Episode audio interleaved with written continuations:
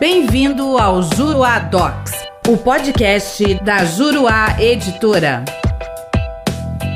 Olá, tudo bem? Eu sou o professor René Hellman e neste podcast nós vamos falar sobre a aplicabilidade imediata ou não da relevância da questão federal como requisito para o recurso especial. A emenda constitucional 125 de 14 de julho de 2022 promoveu mudanças no artigo 105 da Constituição de 88 ao estabelecer o requisito de relevância da questão federal para o cabimento do recurso especial. Incluiu-se por esta emenda o parágrafo 2 ao artigo 105 da Constituição Federal. Trata-se de requisito bastante semelhante à repercussão geral que se exige para os recursos extraordinários, para que eles possam ser recebidos né, pelo STF. Como se pode ver do próprio texto, a Constituição Federal passou a contar com o requisito da relevância, entretanto, a sua aplicabilidade dependerá de regramento normativo a partir da edição de uma lei específica, assim como ocorreu com a repercussão geral. E neste ponto há que se fazer uma leitura integrada do que dispõe o parágrafo 2 do artigo 105 com o texto do artigo 2 da emenda constitucional 125 de 2022, que prevê que a relevância federal ou a relevância da questão federal, abro aspas, será exigida nos recursos especiais interpostos após a entrada em vigor desta emenda constitucional. Fecho aspas. O parágrafo 2 incluído no artigo 105 da Constituição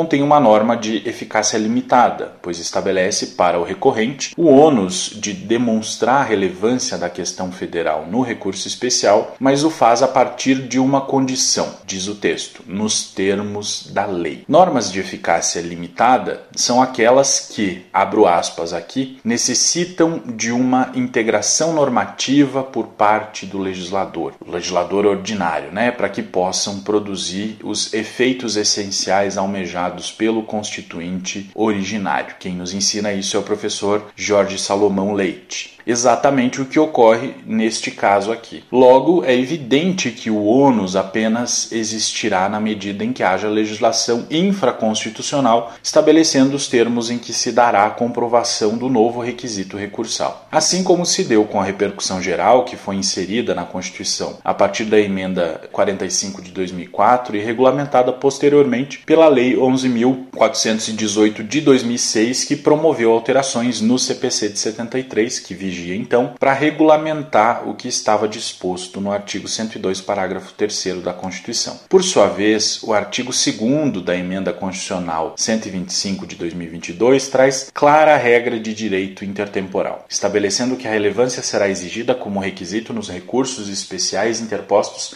após a entrada em vigor da emenda constitucional, ou seja, os recursos especiais interpostos anteriormente, ainda que a sua admissibilidade se dê após a entrada em vigor da emenda, não serão afetados pela nova exigência. Esse texto quer significar que o legislador constitucional optou pelo critério da data da interposição do recurso para a incidência do ônus de comprovar a relevância da questão federal, excluindo da incidência dessa regra os recursos interpostos anteriormente. O legislador poderia ter optado, por exemplo, pelo critério da data da publicação ou da intimação da decisão que motivou o recurso especial, mas a sua opção foi outra. E como se viu acima, a exigência da relevância não se dará de forma imediata, porque ela depende de regulamentação no âmbito infraconstitucional, de maneira que, assim que existir a lei que regulamentará a relevância da questão federal infraconstitucional como requisito de cabimento do recurso especial, esse requisito será exigido no exame de admissibilidade de todos os recursos interpostos após a vigência da lei. Quer saber mais sobre o assunto? Venha conhecer os meus comentários ao CPC de 2015 na plataforma juruadocs.com. Espero você lá. Até a próxima. Nosso podcast fica por aqui. Com o Juruadocs, faça mais, faça melhor. Até o próximo.